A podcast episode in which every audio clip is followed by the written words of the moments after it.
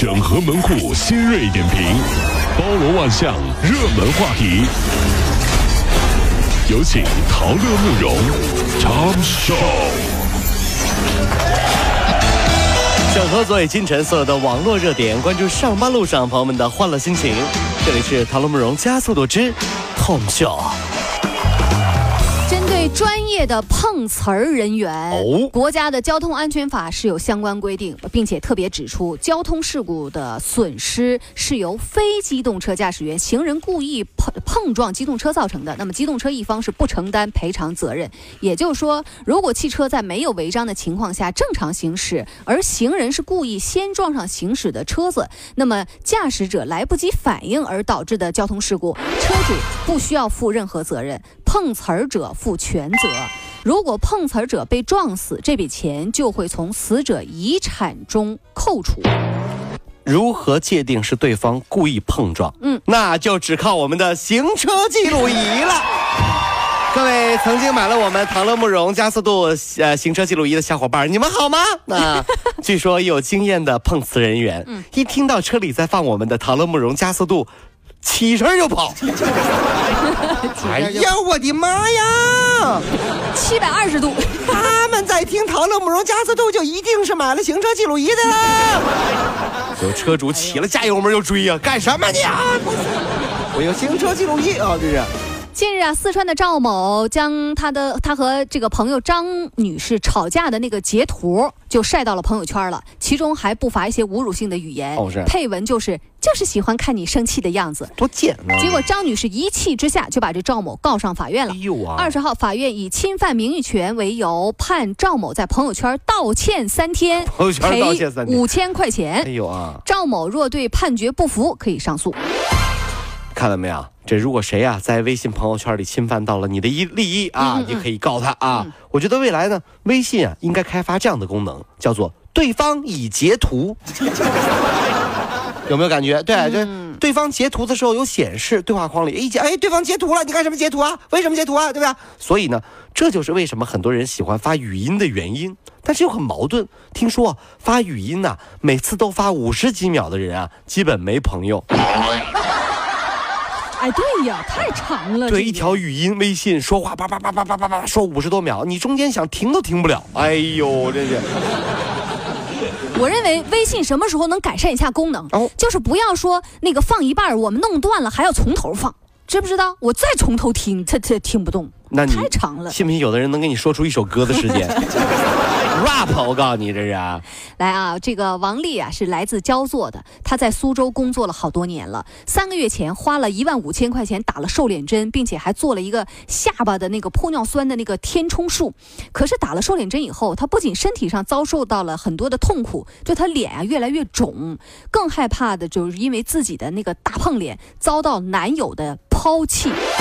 近日凌晨，这个王丽的遗体在体育馆附近的河内被发现。自杀了，嗯。都说这是一个看脸的年代啊，但是如果大家都只看脸，这社会还怎么进步呢？很简单，人类在最早的时候，谁都是一脸毛啊，你看得清楚谁是谁吗？靠的还不是谁的打猎本事好，谁的这个这个这个缝皮衣的这个本事比较好，对吧？如果再这样，两万年后人类进化只剩一个头，因为看脸啊，要手要脚有什么用？那没用了呀，看脸嘛，对不对？你不看脸的时代吗？而且每个脸每个头都是整容头、整容脸，哎呀？真是服了这。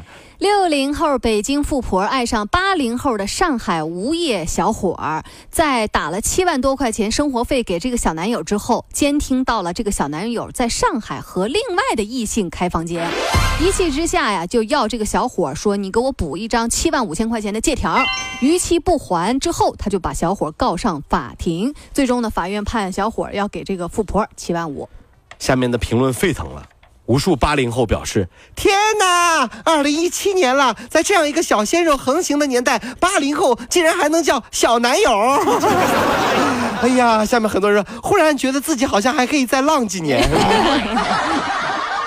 这消停会儿，浪什么浪？这是啊。俗话说，人逢喜事精神爽，结婚是人生一大喜事。在很多人眼里，婚宴的排场那就是面子，真是不假。菜品当然是越多越好，不然显得不够热情不够隆重。嗯。可是呢，当热闹的婚宴过后，往往就会出现这样的情况。就是满桌子的剩饭剩菜，就像是一桌未开的那个宴席。记者采访的这家这个饭店啊，就被称为是当地的包席大王。哎呦啊，专门承办各种的大型宴会，能办同时能给你办二十四场婚礼。哎呦，这这这么大酒店？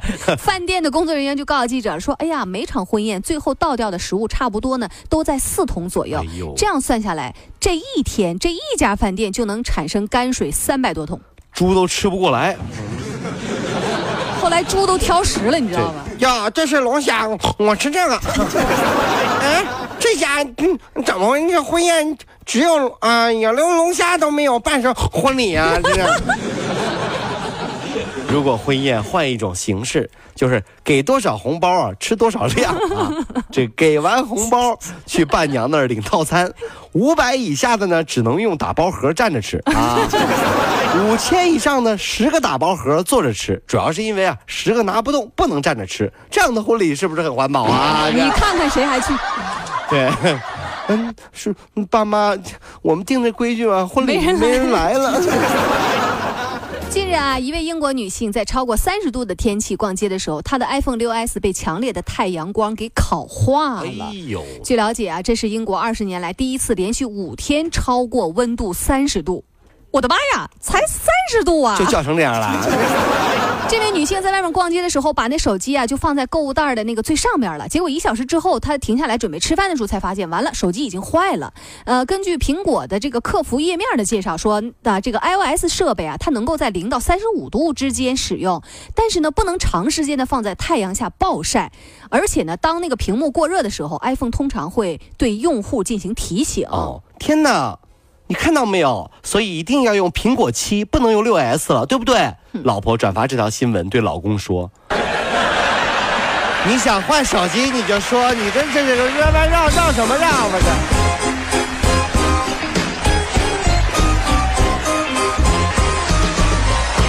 各位上班脱口秀的兄弟姐妹们，我是陶乐，在这儿小弟有事儿相求，您呢加一下我们的微信公众号，微信公众号您搜索“电锯侠”，电呢是电影的电，剧呢是电视剧的剧，侠呢就是侠客的侠，电锯侠。三分钟神剧推荐给你好看，更多精彩，记得关注我们的电锯侠微信公众号。看完我们的精彩呈现，您呢以后看什么片子都不用纠结了。也麻烦各位帮我们多做宣传，在这儿谢谢您了。